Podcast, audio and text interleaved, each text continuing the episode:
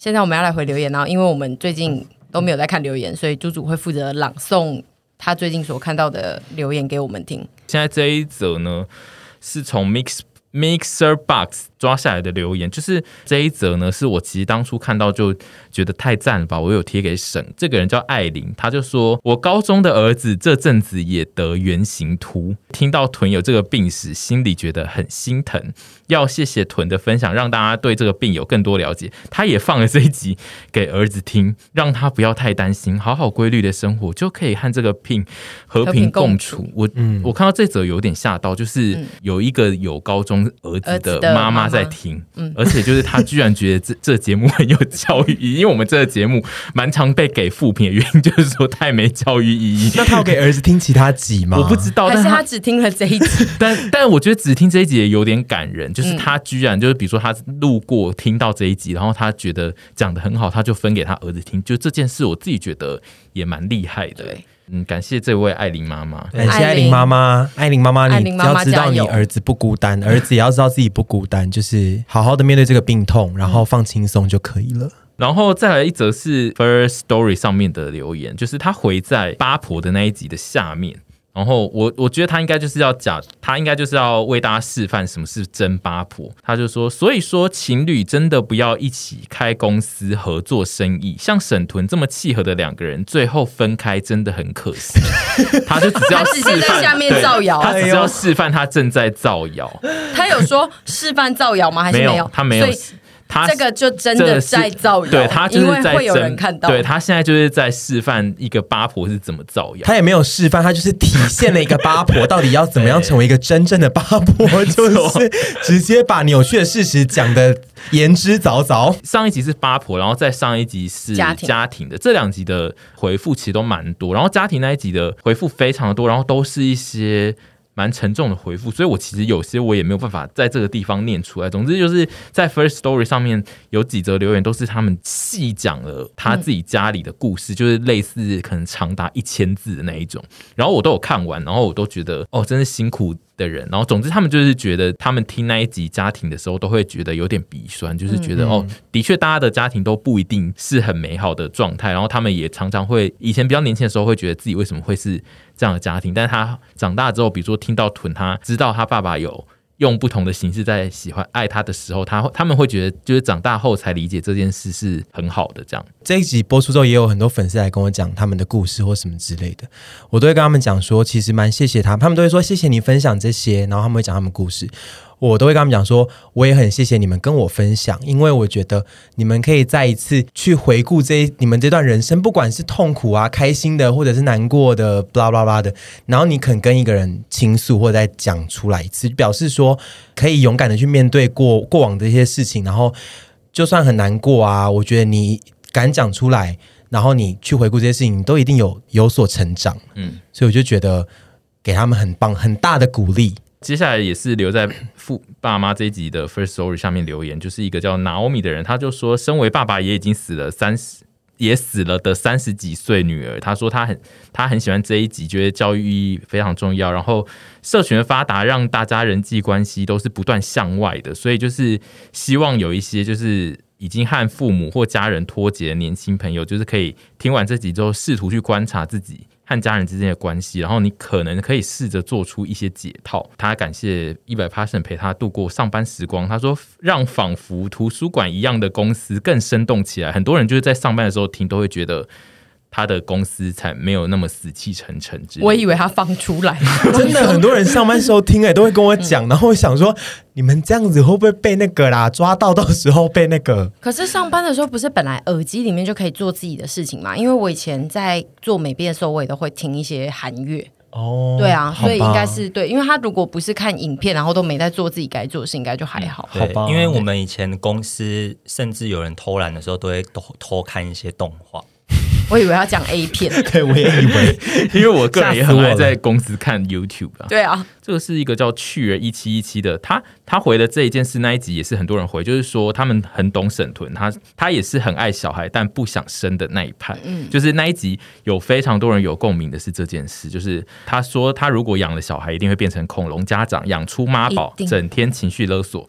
想到就可怕，还是玩别人就好。所以其实就是是有很多人是跟你们站在同一阵线这样。嗯嗯。然后再来是芦荟火龙果的留言，他说：“好健康哦，你怎么那么健康啦？每天都很期待拜一跟拜四的那个通勤时候听这个节目。”然后他说喜欢沈怡屯比和其他团员互动聊天，你们聊的内容全都很有共鸣。可能因为年纪相仿的关系，在耳机的另一头都会一直无声笑。他说。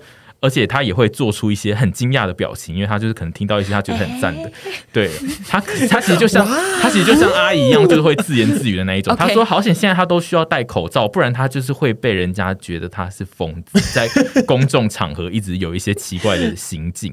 然后他在公司也提倡简语活动，很棒，好棒，我们超多，我们默默的超多简语大使，常被吐槽，但我还是继续会继续让大家知道，简语不止方便，也增加生活乐趣。”去哦，赞，没错。我在这边真心许愿，我真的是虽然身为主那个助理主持人，但我还是真心许愿，我希望我们可以赶快再做一个监狱的特辑。好，呃，跟陪审团监狱有关的回复，他说，他说听到沈跟屯发疯都会觉得很好看。什么意思？他就是说你们在节目里都在发疯的意思吧？嗯、然后他说，但因为不是简语使用者，有的时候都会猜不出来。他说，如果你们可以有一本 paper 里面特别提供一些简语的清单，一定战死，可以像背五千单一样。就是他，他希望我们做一本，就是类似那个学测用的。嗯单字，你说成语典类似那个，但这样就违反我们之前的简语精神了。嗯，就是每个团体要自己可以发展出一些，尽量我们希望大家发展的是自己的。我们之前曾经有想过要出简语典，但我后来觉得，就是让大家自由发展出你们自己的简语，比较像是我们的精神会想做的事情。嗯、对，所以就是如果你有想要做你，你想要提倡。你周遭简语的风格的话，你可以自己做一本小点子。那我我先做我自己的。你也老实说，我们内部点内部委员会有时候对某些名词也是会有对，就是意见上的不同。所以我觉得这本字典出的过程会血流成河，然后到时候还是留局。如果你那个你的协会也是有很多不同的成员的话，你们可能也势必要打一架，因为我们到现在对某些。呃，用法都也还是存在不同。应该是说，我们那一本后面会写说，比如说薪水小偷薪小挂号沈提倡薪偷猪薪小，对我喜欢会后面很多备注，因为我也是薪小派的。然后，而且我们的备注都会写满我们自己的个人的看法，而且挂号里面还要再有挂号。接下来是基隆小资女，她说：“我通常会早上先一边做家事一边粗听一次，粗听，粗听，当成是初稿在粗听有。”有些片段就会没听很清楚，这样出门搭车的时候就可以再听第二次，就会有一些惊喜啊！现在才听清楚这样，然后晚上睡觉再听第三次，因为那个熟悉感会让鬼月独居的女子好睡很多，因为她现在独居，她说很像有熟悉的朋友陪伴。然后之后洗澡可以再初听第五次、第六次、第几次，总之她就是会一直使用一样的集数，但是她会听非常多次，然后找寻一些特殊的事情。我觉得非常好，因为我觉得我跟沈杰宇都是八字偏重的人，所以我们 podcast 的调性可能也会八字偏重，就阳气应该会蛮重的，所以你鬼月听蛮好的，对，帮你驱赶一些比较不干净的东西。嗯，然后再来是一一个我们曾经回过他的人，就是苗栗妙丽，他又苗苗来了吗？对，他他又回了一个，我自己还是蛮喜欢，我蛮喜欢他每次回的留言都是蛮特殊的。他这次是听到沈分享咸酥鸡配饭那一段，令他心有戚戚焉，因为他国小到国中呢，妈妈坚持早餐要在家里吃，但是妈妈对早餐的定义偏迷，很常出现餐桌里面有一道经典早餐是一个圆盘盖上。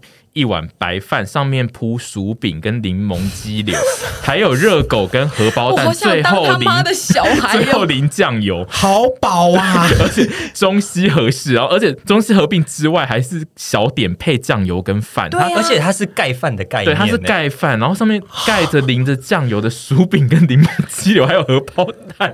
总之，他就说当年他吃得很开心，但早上才呃长大才发现。没有人会这样把小点配酱油跟饭。我我觉得他妈妈哎，我觉得柠檬鸡柳配酱油是清酱油吗？因为清酱油很恶哎、欸。我不知道，但是我觉得小点不能配酱油，不要闹，也不能配白饭呐、啊，超不合理。好，最后最后几则是跟八婆那一集有关的，其中一个是。他的主题就八婆赞赞赞，他名字太长了。然后他说这集好好听，我一天之内听两遍。他说屯是不是常常自称自己是药牌小王子或是药牌甜心之类的绰号，才被以为家里是开药炖排骨。我觉得药牌甜心有可能，对，因为我觉得看起来好像，因为我本身爱吃，然后跟我大学，我后来想到我大学有一阵子，我不知道为什么我的研究主题，我读服装设计，我为什么要研究药炖排骨？你研究过药炖排骨？对，我们有一个创意表现，呃，我们有个那个创作基础的课，你要去找一个你想研究的专题，然后把它做在衣服上吗？呃，就是说转化。各种的转化，让它到你的创作上或什么之类。然后我那时候本来是先研究夜市，嗯，然后后来我就夜市，后来老师就建议我说：“那你去研究看看药炖排骨。”然后我说：“好。”然后我那个我那本 sketchbook 有一本那个创作基础的 sketchbook，有大概三四有不不止哦，一堆很多页都在讲药炖排骨。那然后我还有做出什么吗？呃，只有一些很神秘的东西。我还把那个药炖排骨吃完的排骨啊。就放在那个 贴在 sketchbook 里面，oh、然后后来都发酸，但我觉得很后现代。我还烧它，然后喷出一些油。然后我那一阵子，哎、欸，我觉得我那一阵子可能有被一些尸毒攻占，因为我那阵子手也是长满富贵手。但我觉得那个专题很赞。我以为你有收集一些排骨做成项链，我也是会怕。这个倒没有，我觉得说不定是因为这件事情，所以我朋友们才以为我家里在卖药炖排骨。林的回复，他说他自己是八婆。他说他对于这一集就是讲到高级八婆，他非常有感，因为他自己自认自己是高级八婆，高八俱乐部。对，他说别人讲八卦的时候都安安静静的听，有的时候其实只需要点到一点问题就可以。通常这样的角色知道八卦才会比别人多，而且比起一些那种一般在那边起舞的人。就是他会比较是不一样的人，然后他就说，跟别人在转述八卦的时候，绝对是不可以跟同样生活圈的人转述，然后讲的过程也不会乱改编。最后是综合巨石强森，他的巨石是吃很多的巨石。就是巨石强森，他说听完八婆这一集呢，才意识到自己也是一个八婆。他说他是属于身边会有一群人一直讲情报的那一种，然后周边也都会有一些发生一些 drama，然后他都刚好会在场。当下不会做评论，但会一直帮大家就是备注各种事迹，就是类似他会记录他自己的维基百科，没错。然后如果未来呢被得罪，就会跟一些爱造谣的八八婆姐妹一次爆料他的维基百科。我的做法，对我也是差不多这个流派的。他的流派就是是同一个流派的，对，而且他会寻找爱造谣的八婆姐妹一次爆出。对啊，不然要跟谁讲？跟许凡讲也不会传出去啊，就是要靠小八婆去传。对，他说他爆料完之后就会坐在原地等待传。播跟变异的造谣，他他而且他会等待那个谣谣言会持续的变形哦。他最可怕就是他听完这集才意识到原来自己是八婆。你怎么会现在才意识到？你如果心态这么不健康，你早就该知道了嘛。嗯，没有病，没有没有没有病识感。他他应该是觉得我就是。老天也要来惩罚你了，你自己做坏事，你就是要被惩罚。我不是八婆，我们要惩罚。因为他，我只在做正义的事。对，而且因为他自己心中有一个八婆的定律，就是他他给的那一群人，他才是算八婆。他给了一群造谣的人，对，他不知道原来就是比较高端的这一群人，我们也把他当做是八婆，因为他这样子算是高八。对，没错，你说你这样是高八，我服你，你真的是。好了，这一集就是这样。